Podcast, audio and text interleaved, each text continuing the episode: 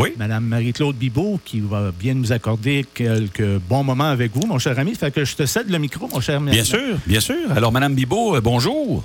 Bonjour.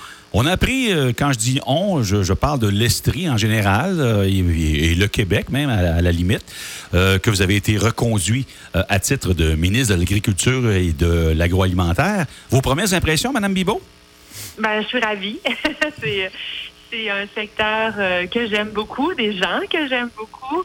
Euh, évidemment, euh, chez nous, hein, dans les cantons de l'Est, on a tellement de producteurs et de productrices, alors ça me permet de, de continuer d'avoir des responsabilités qui ont un impact non seulement à travers le pays, mais à la maison. D'accord.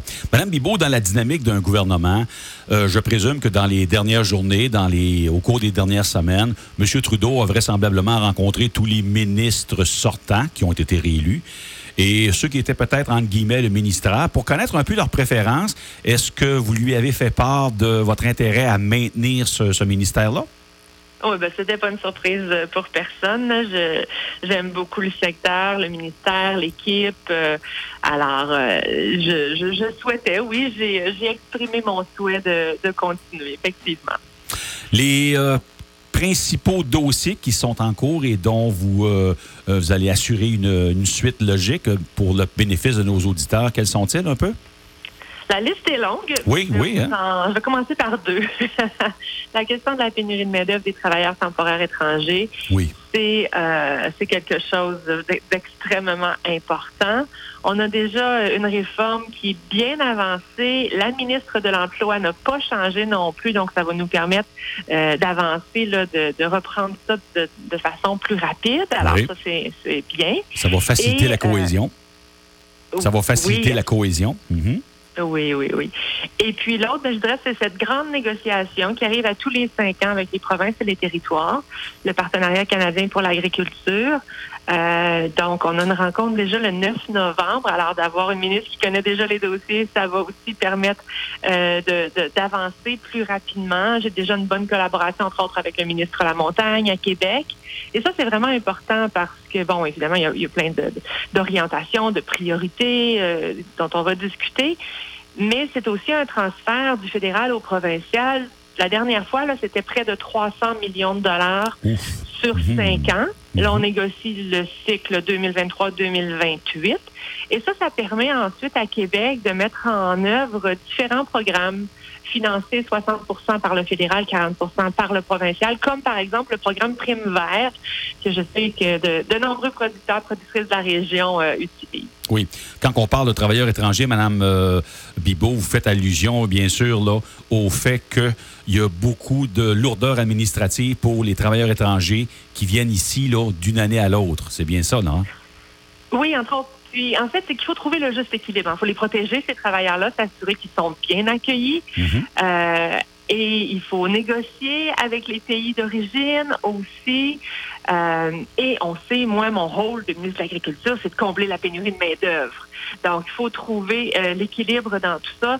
Et, et je souhaite vraiment qu'on rende la vie plus facile à nos producteurs, productrices qui sont des employeurs et pour la vaste majorité d'excellents employeurs. Oui, tout à Alors, fait. euh, je veux effectivement qu'on leur- qu'on leur rende la vie plus facile, que les délais soient plus rapides, qu'il y ait plus de flexibilité aussi, euh, toujours en assurant la, la protection des travailleurs. D'accord.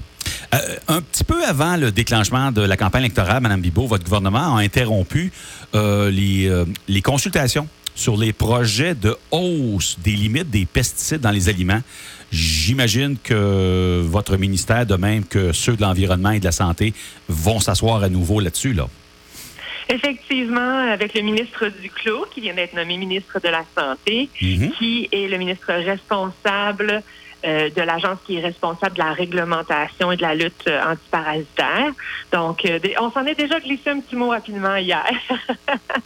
Euh, oui, donc on va travailler ensemble pour revoir le cadre, euh, donc le, le cadre à l'intérieur duquel travaille cette agence indépendante euh, pour que ce soit la, la loi date de 2002 donc elle est définitivement due pour être modernisée et qu'on s'assure que ça va dans le sens euh, de nos de nos ambitions de nos valeurs et toujours dans le respect de la science évidemment Oui, parce que qui, euh, qui fait cette demande-là? Je présume que c'est les, les multinationales en pesticides, les, les Bayer et Syngenta de ce monde.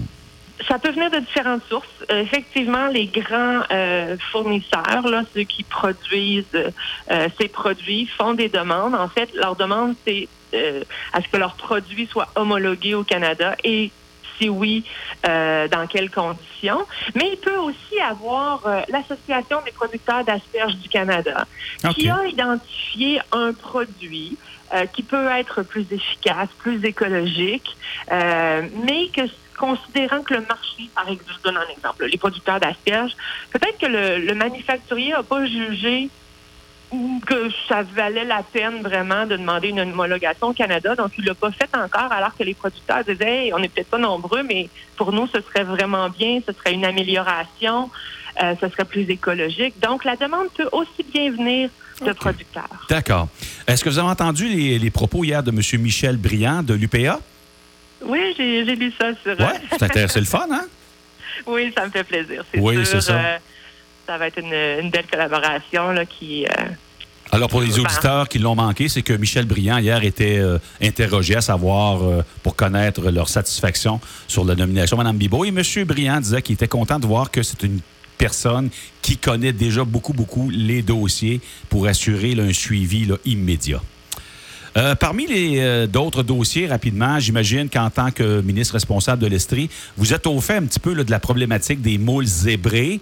Euh, je sais que c'est peut-être hors de votre ministère, mais c'est quand même le gouvernement canadien qui s'occupe de tout ce qui se passe sur nos lacs. Et bien sûr, ici en Estrie, il y a une problématique de moules zébrés au, au Magog d'une part, mais aussi au petit lac Magog. Et là, on vient d'apprendre ces jours-ci qu'il y a aussi un problème de moules zébrés au lac Massawippi. Oui. Et puis, permets-moi, Christian, juste de, préciser, il n'y a pas de ministre responsable de l'Estrie au fédéral. Et là, maintenant, on ah. est deux ministres en Estrie avec Oui, oui, oui, effectivement. Alors, je veux juste pas... Euh, je veux juste éclaircir ça. D'accord. Euh, le lac Massawippi, par contre, est dans mon comté et j'ai déjà eu plusieurs conversations avec la directrice générale de Plus Massawippi parce que c'est extrêmement préoccupant. Euh, j'ai déjà entrepris des discussions avec Pêche et Océan Canada donc, euh, ce qui est fédéral sur nos lacs, c'est la navigation. Donc, il y a une grosse partie au niveau mhm. plus environnement, au niveau des berges et tout ça, euh, qui, qui, est de responsabilité euh, provinciale. Mais il y a déjà un comité qui existe où est-ce qu'il y a des représentants fédéraux, provinciaux et, municipaux qui et des citoyens là, qui siègent. Donc, tout, tout ce beau monde travaille ensemble et je suis déjà en contact avec le ministère de Pêche et Océan Canada pour voir qu'est-ce qu'on peut faire euh, pour aider de notre, de notre côté. D'accord. Et là, bien sûr, pour les gens de la région de Quaticook, nous, on a ici ce, magnifique euh, projet d'agrandissement du CRIFA. C'est un projet là, qui, euh, qui pourrait générer des, des dépenses de l'ordre de 8 à 10 millions. Alors ça aussi, j'imagine que vous allez assurer un suivi là-dessus parce que ça concerne plusieurs ministères, ça aussi. Là. Oui, puis bon, déjà, je le suis depuis quelques années, ce projet, depuis le tout mhm. début. Euh, au fédéral, il n'y a pas de fonds discrétionnaire, donc on y va par programme. Alors vraiment, on essaie de, je dis toujours, de faire de la gestion créative, de vraiment de garder l'œil ouvert, comme, euh, comme tu disais, à travers les différents euh, ministères pour voir où est-ce qu'on a des opportunités de financement d'un volet ou d'un autre du CRIFA. Donc, non, c'est définitivement quelque chose, que, un projet que je suis de près et puis je suis à l'affût des opportunités. Super. Madame Bibot, je voulais voir un petit peu où sujet des nominations d'hier, euh, il y a quand même des choses intéressantes. Bon, il y a 38 ministres, quand même un cabinet assez, euh, assez important. 10 euh, Québécois, dont 7 qui sont à des postes clés. Et on retrouve entre autres Stephen Guilbeault. C'est là qu'on l'attendait il y a quelques années, puis finalement, on l'avait envoyé au patrimoine faire ses classes, je ne sais pas. En tout cas, quoi qu'il en soit, on le retrouve à l'environnement. Ça, c'était. Je pense que ça annonce un message sérieux du gouvernement. Oui, oui. Puis on était déjà très sérieux et Steven était déjà très impliqué. Euh, il y avait une collaboration très proche avec le ministre Wilkinson déjà. Euh, mais effectivement, il faut. Euh, je pense que notre plan est solide. Ça nous a pris un petit moment avant d'articuler tout ça. mais là, on est, on est vraiment prêt à, prendre notre vitesse de croisière. Parce qu'il y a quand même beaucoup de choses qui ont été faites, mais on dirait que la machine n'était pas complètement en, route. Parce mhm. que, bon, le fédéral, c'est un gros bateau. Hein, donc, de le changer de direction puis de lui faire prendre sa vitesse de croisière, ça fait un petit moment. Mais là, je pense qu'on est rendu là à atteindre notre vitesse de croisière. Puis avoir, avec un capitaine comme Steven, ça, va, ça va aller dans la bonne direction. Madame Bibot, Yves Michaud, ici au microphone, vous venez de mentionner que le fédéral, c'est un gros bateau. Moi, j'ai une question générale pour vous. Euh, quand on est ministre et qu'on veut élaborer une nouvelle politique ou quoi que ce soit, vous venez de mentionner que c'est un gros bateau. Est-ce que dans un mandat de quatre ans, souvent, c'est pensable et c'est faisable, souvent, de mener à terme euh, une nouvelle politique euh, qui, qui, pourrait des fois changer radicalement versus l'ancienne politique? Bien, ça dépend de l'envergure de, de, cette politique-là. Évidemment, il y a des euh, s'il y a des, euh, des lois qui doivent être passées, le processus est beaucoup plus long. Si, on parle de programme, euh, ça peut être plus rapide à partir du moment où on a on a obtenu les fonds du ministère des Finances, évidemment. Donc, je dirais que c'est ça, ça dépend un peu de l'envergure. Est-ce qu'on est est-ce que c'est simplement de réussir à débloquer les fonds et ensuite de mettre en œuvre des programmes? Ça peut se faire relativement rapidement quand c'est dans les priorités du gouvernement quand il faut changer les lois, ben il y a tout un processus législatif qui peut durer plus longtemps. Oui, euh, Madame Bibot, parmi les autres de vos collègues qui ont des responsabilités euh, importantes, euh, je pense entre autres à Madame Anita Annan, ministre de la Défense nationale. Elle a beaucoup de travail, beaucoup de pain sur la planche, elle. Oui, c'est un beau gros ministère complexe parce qu'il y a le volet défense nationale qui n'est pas rien. Mm-hmm. Pour siéger depuis six ans sur, le, sur ce comité, je, peux vous assurer que, y a des enjeux euh, extrêmement sérieux. Euh, mais elle a aussi tout le volet de la culture de l'organisation. Et, une culture, ça prend des une génération à changer.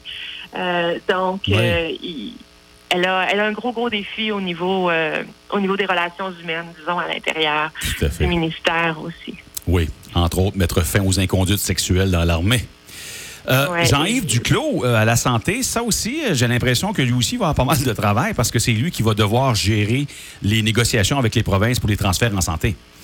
Oui, et Jean-Yves Duclos, c'est un homme pour qui j'ai beaucoup d'admiration, extrêmement compétent, extrêmement rigoureux. C'est un, gars qui a un doctorat, là. donc mhm. quand il analyse ses dossiers, c'est en profondeur et, il arrive toujours avec d'excellents arguments.